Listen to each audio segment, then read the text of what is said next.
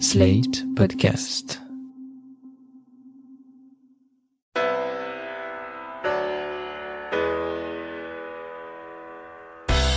Bonjour et bienvenue dans Le Monde Devant Soi, le rendez-vous d'actu international de Slate.fr. Je suis Christophe Caron et je suis en compagnie de Jean-Marie Colombani, directeur de la publication de Slate. Salut Jean-Marie. Bonjour Christophe. Et d'Alain Frachon, éditorialiste au Monde et spécialiste des questions internationales. Salut Alain. Salut Christophe.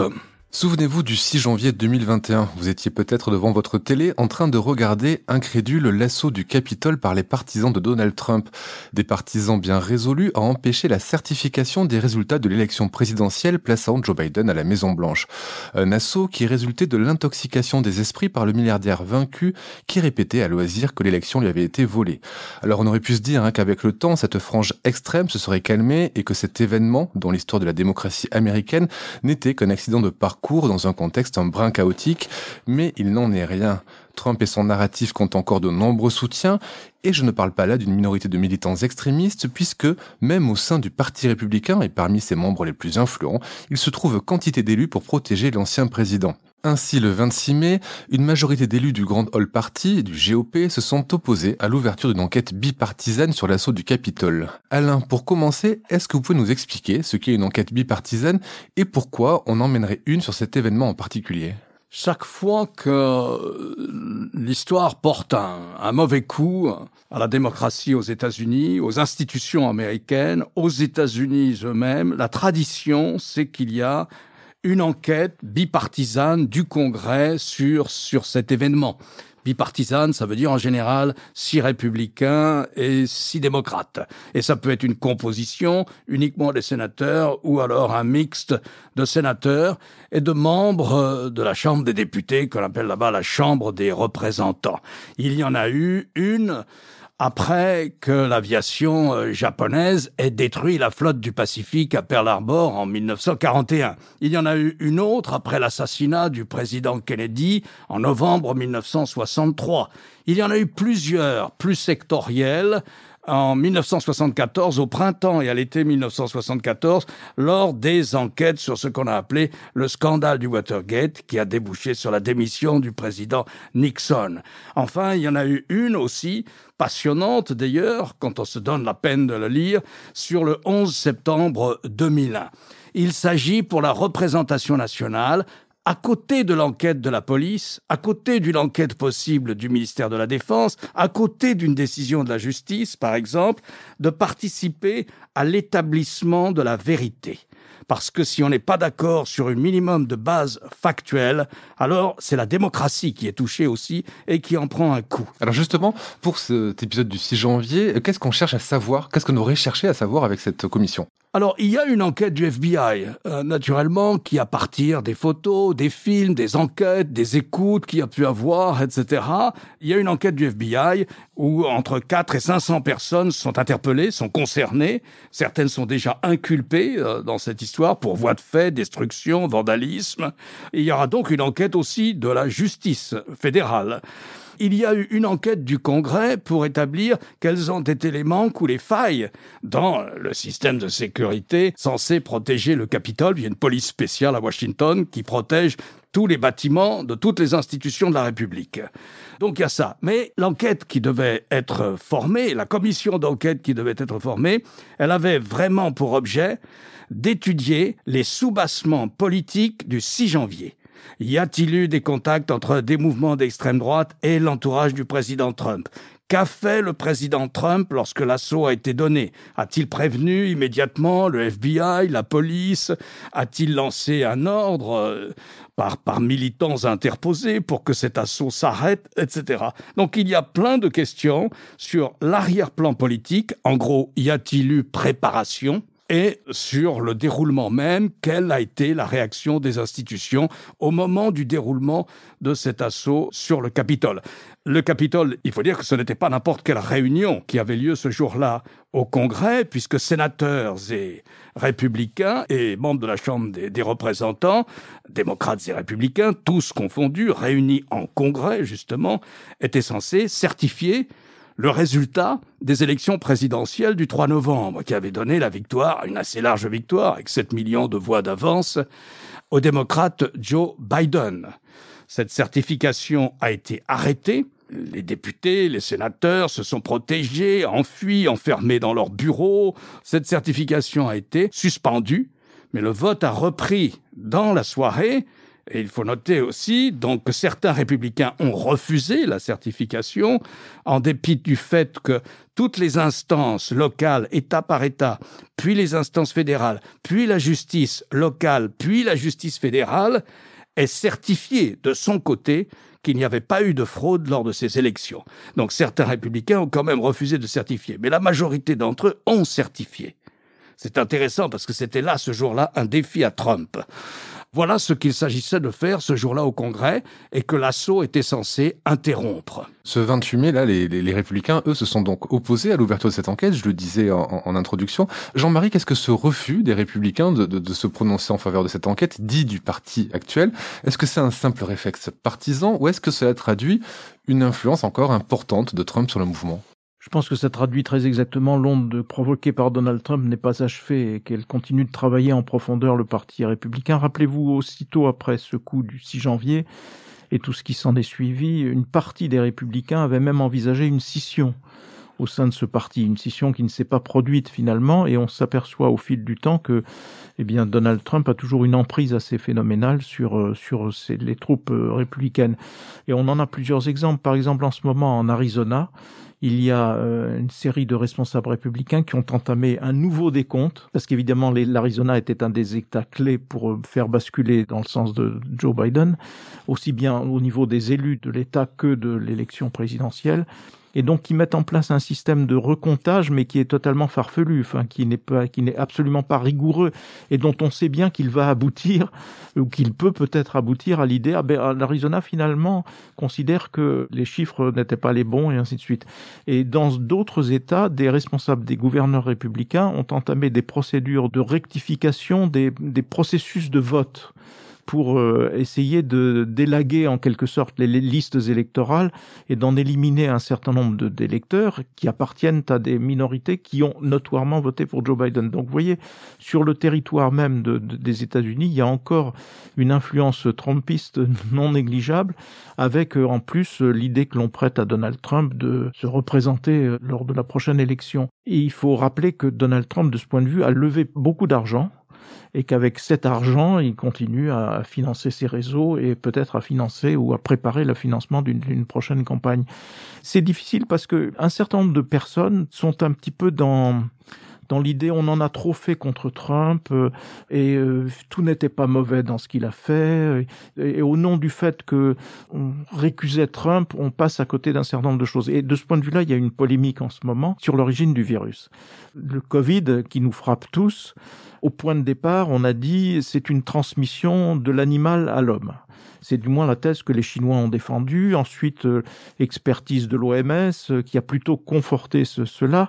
Mais un doute aujourd'hui est apparu parce que les experts n'ont pas pu travailler convenablement en Chine et un doute est réapparu à travers un certain nombre de, scientifiques qui ont dit mais il faut quand même reconsidérer l'idée que ça puisse peut-être être un accident, un accident issu d'un laboratoire chinois dans la ville de Wuhan. Et donc là-dessus, vous avez toute une série de gens qui s'indignent et une série d'éditorialistes qui font leur mea culpa parce que l'idée d'une transmission par accident d'un labo chinois avait été énoncé par Trump. Et Trump avait dénoncé le virus chinois. Ça a d'ailleurs encouragé une vague aux États-Unis même, une vague anti-asiatique, une vague raciste anti-asiatique. Euh, et donc on a considéré que ça faisait partie du, du complotisme habituel de Donald Trump. Et aujourd'hui, un certain nombre de gens disent mais pas du tout, ça peut être une hypothèse valable. Et donc, il y a toute une série de cercles qui sont des cercles de droite ou des éditorialistes ou des journalistes ou des responsables politiques qui disent, mais vous voyez, Trump avait raison et on avait tort d'écarter cette hypothèse parce qu'on voulait à toute force expliquer que Trump c'était mal, etc. Donc il y a un certain nombre de gens qui sont persuadés qu'il y a des choses à garder de Trump, qu'il y a des choses à prendre et qui passent sous silence ou qui font l'impasse sur cet épisode du 6 janvier, qui est quand même la plus violente attaque contre la démocratie américaine que la démocratie américaine ait subie depuis des lustres, peut-être depuis l'incendie de 1812 et les troupes anglaises qui ont incendié, la Maison Blanche, et avec euh, en, arrière-plan une sorte de simili-coup d'État. Et donc euh, on passe ça sous silence aujourd'hui au profit de type de raisonnement qui consiste à dire mais finalement tout n'était pas mauvais dans, ce qu'il a fait. Et donc ça participe de l'influence euh, permanente que Trump continue d'exercer sur la vie publique aux États-Unis. Mais j'entends bien qu'il puisse y avoir euh, quelques éditorialistes acquis à Trump, quelques quelques partisans de Trump qui puissent porter ces arguments-là, mais ce que je ne comprends pas, c'est comment il puisse avoir une influence telle encore au sein du Parti républicain au sens large. Vu d'ici, Trump c'est quand même un boulet pour le parti et ils avaient pas l'air d'être si nombreux les, les Trumpistes au sein de, au sein du mouvement. Il a tout perdu pour les républicains. Il a fait que les républicains n'ont plus la majorité dans aucune des deux chambres du Congrès et qu'ils ont perdu la Maison Blanche. En ce sens, ça a été un désastre pour eux. Mais sa séduction auprès de l'électorat continue les sondages varient, les sondages commencent à baisser en défaveur de Donald Trump, mais enfin, le celui qui revient le plus souvent donne tout de même dans l'électorat républicain, c'est-à-dire parmi les gens qui ont voté. Mais le scrutin de novembre a été un scrutin record en ce qui concerne la participation aux États-Unis. Eh bien, on dit que dans cet électorat républicain, 70% pensent qu'il a gagné l'élection. Donc ils sont sous l'emprise ce gros bobard qu'on appelle le grand mensonge, auquel Trump lui-même croit peut-être. D'ailleurs, on ne sait pas, la psychologie de cet homme est plus compliquée qu'on puisse imaginer. Et donc, ça fait beaucoup. Ces gens-là influent sur leurs élus euh, à la Chambre comme au Sénat. Ces gens-là ont totalement adopté la thèse du grand mensonge. Et voyez l'impact de Trump, la force, le culte de la personnalité, la, comment dire, le charisme politique qu'il a eu auprès d'une bonne, près, pas loin de la moitié des électeurs américains, fait que cette thèse du grand mensonge était désavouée par les sénateurs et les députés républicains au soir du 6 janvier. Ils avaient eux-mêmes été se cacher, s'enfermer dans leur bureau. Ils ont vu ce qui s'est passé à l'intérieur du Capitole, quelque chose de très violent.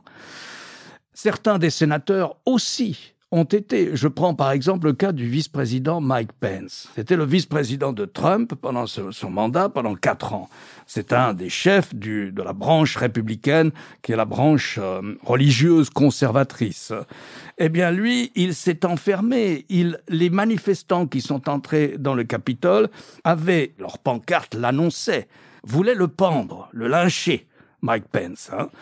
Eh bien, Mike Pence, évidemment, il a voté la certification de l'élection de, Joe Biden. Il a dit rien ne m'autorise à ne pas certifier cette élection. Donc, il l'a voté. Tous ces gens-là, à de rares exceptions près, six sénateurs, trois ou quatre membres de la Chambre des représentants, tous ces gens-là, aujourd'hui, sous la pression de leur électorat et de la séduction que Trump exerce toujours sur son électorat, tous ces gens-là véhiculent maintenant la thèse du grand mensonge, ou en tout cas n'osent jamais la démentir publiquement, alors qu'ils savent que c'est un gros bobard. Il n'y a aucun élément matériel qui permet de la soutenir.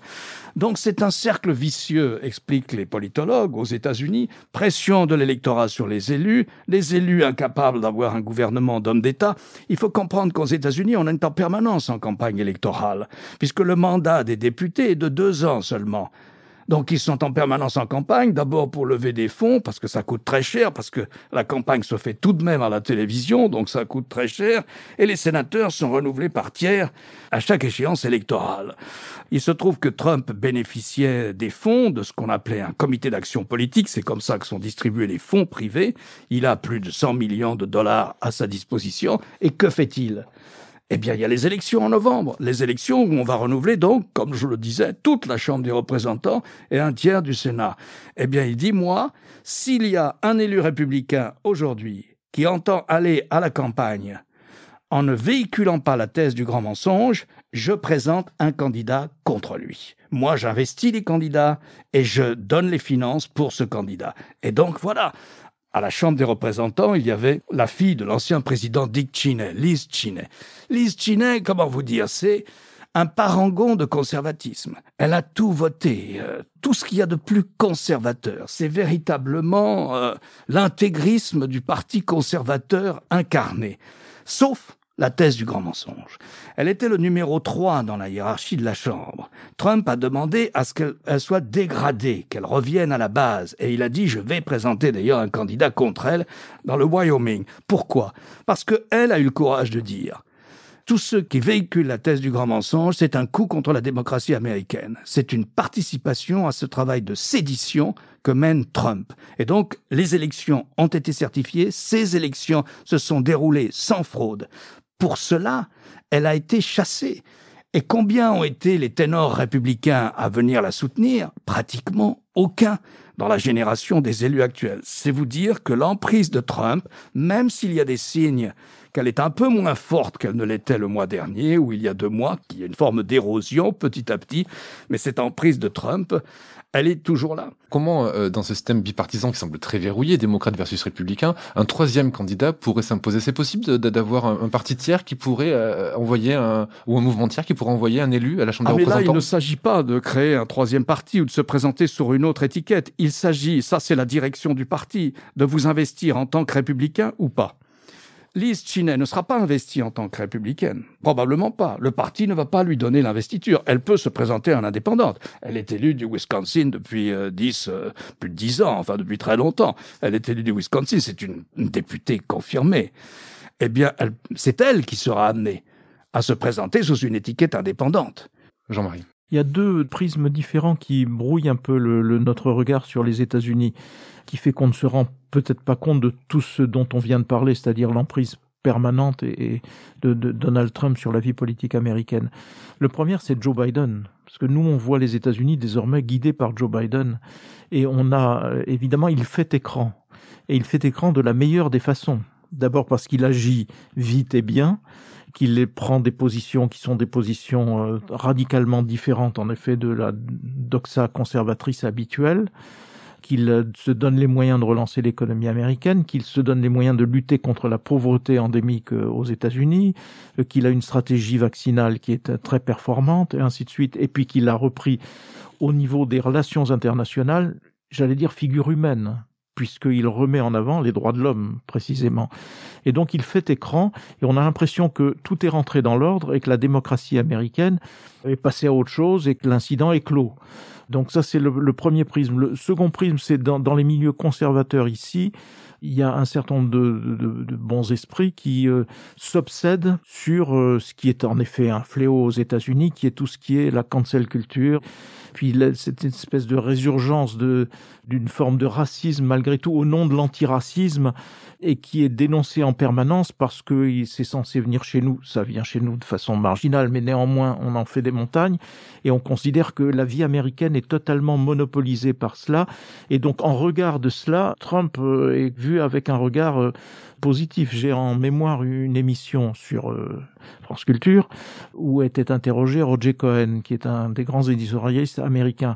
Et justement, les questions en permanence revenaient sur la cancel culture, sur le fait que dans telle on n'avait plus le droit de, dire cela que si l'on n'était pas soi-même black ou on ne pouvait pas parler de l'histoire des Afro-Américains et ainsi de suite. Enfin, on, on, connaît tout ce schéma.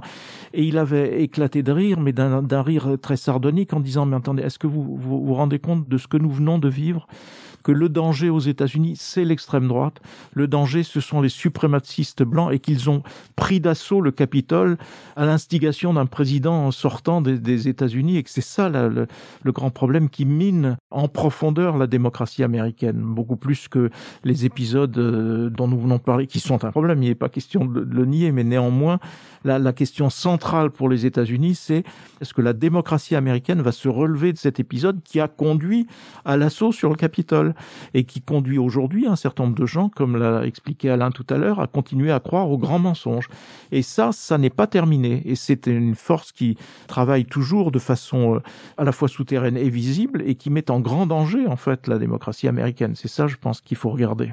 Dans le, le, schéma politique que vous décrivez, Jean-Marie, j'ai l'impression que l'Amérique est partagée entre une gauche démocrate et une sorte d'extrême droite républicaine. Il n'y aurait plus de place à ce qu'on pourrait appeler, en prenant notre regard français, une sorte de droite parlementaire américaine au sein des républicains. Elle a disparu? En tout cas, elle n'a pas disparu, mais elle est, elle est très clairement menacée aujourd'hui, puisqu'on vient de le voir à travers l'épisode de la commission d'enquête. Elle est très clairement menacée. Et ce que l'on voit, mais depuis de plus longues années, depuis, à vrai dire, l'apparition du Tea Party, c'est une lente conquête des esprits au sein même du Parti républicain qui ont conduit à la radicalisation du, Parti républicain. Et ce qui est intéressant justement dans le, le gouvernement de Joe Biden, c'est que, à l'inverse d'un certain nombre de politiques, par exemple en France, il ne cherche pas à combattre cette dérive en faisant de la surenchère par rapport à cette dérive. Il n'utilise pas les mêmes mots, il ne, ne se bat pas sur les mêmes slogans, mais il traite les problèmes autrement il voit le, les problèmes de, la société américaine et il les aborde à travers la lutte contre la pauvreté en disant oui, il y a un problème gravissime au niveau des classes moyennes parce que les salaires ont stagné, parce que les classes moyennes se sont appauvries, parce que le pays s'est désindustrialisé et il cherche des réponses concrètes à chacun de ces problèmes, mais sans utiliser les outrances, les, mots, les slogans qui ont fait la fortune électorale de Donald Trump. Alors ce travail-là est un travail de long terme et il faut espérer pour les États-Unis qu'ils réussissent. Il faut espérer aussi qu'un certain nombre de responsables politiques ici aussi s'en inspirent plutôt que de courir derrière les, les logiques et les, et les, slogans du Front National ou du Rassemblement National. Oui, donc l'extrême droite américaine, pour l'instant, ne dicte pas l'agenda politique aux États-Unis, comme ça peut être le cas avec l'extrême droite française en France. Euh, en France. D'ailleurs, comment il parle Trump à ses partisans, Alain, puisqu'on sait que ses comptes des réseaux sociaux sont fermés. Où est-ce qu'il la voix au chapitre? Comment est-ce qu'on l'entend? Au début du mois de mai, il y a eu une réunion du, du comité d'éthique, d'une sorte comme ça de comité d'éthique euh, de Facebook pour savoir si, oui ou non, on allait réautoriser Trump à, ouvrir un compte et à communiquer par Facebook, où il avait, je crois, des millions de sympathisants, une audience qui se comptait en millions. Il se trouve que deux jours avant, Trump a répété la thèse du grand mensonge. Et là, les gens du comité d'éthique ont dit on peut pas. Si c'est pour répéter quelque chose qui est manifestement faux, en tout cas qu'aucune des instances de contrôle de la vie politique et administrative américaine n'a corroboré, pas plus la police que la justice, que les instances locales du Parti républicain, si c'est pour à nouveau mettre ça dans la tête des gens, eh bien c'est non.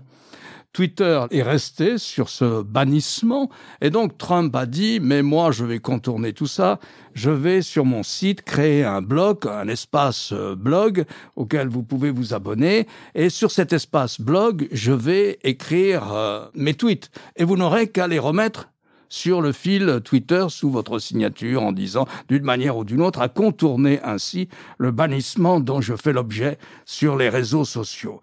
Alors il a ouvert ce blog. Le premier jour, je crois qu'il y a eu 150 000 ou 155 000 personnes qui ont été voir quels étaient ces tweets qui portaient notamment sur le grand mensonge, bien sûr. Et puis c'est tombé. Et c'est tombé tellement qu'il y a quelques jours, il a décidé de fermer ce blog. C'est un signe c'est quand même un premier signe de l'érosion de sa popularité. D'autant que n'oubliez pas qu'il a, en dehors de la vie politique, il a de sérieux problèmes avec la justice déjà. Il y a quand même à New York maintenant des poursuites euh, civiles et pénales, puisqu'un grand jury a été nommé pour une éventuelle inculpation criminelle pour fraude fiscale.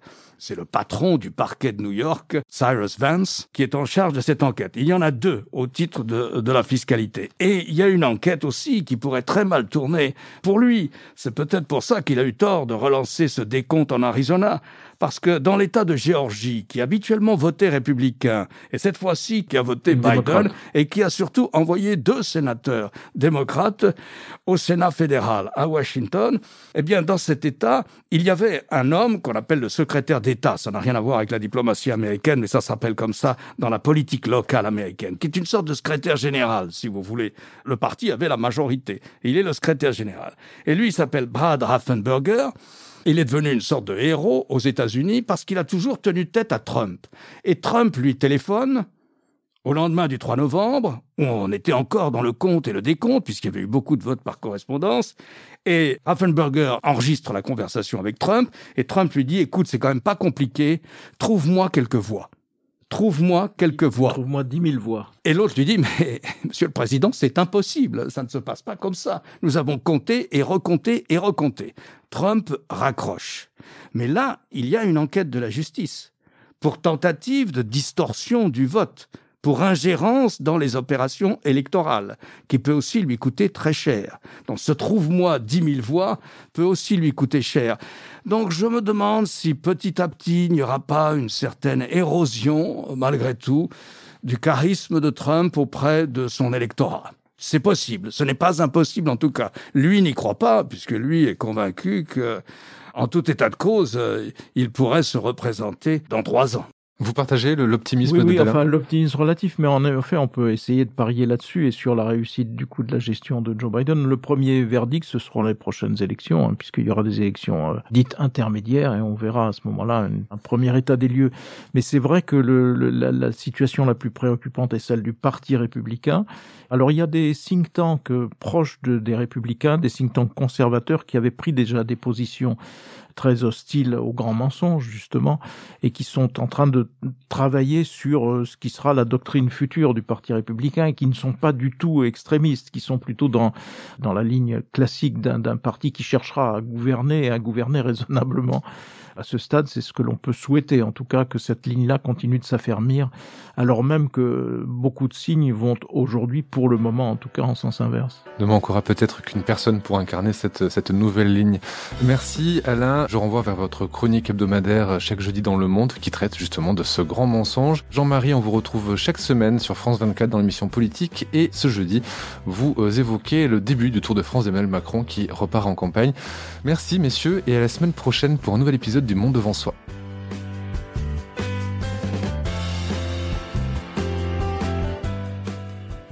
Retrouvez le monde devant soi chaque vendredi sur slate.fr, votre plateforme de podcast préférée.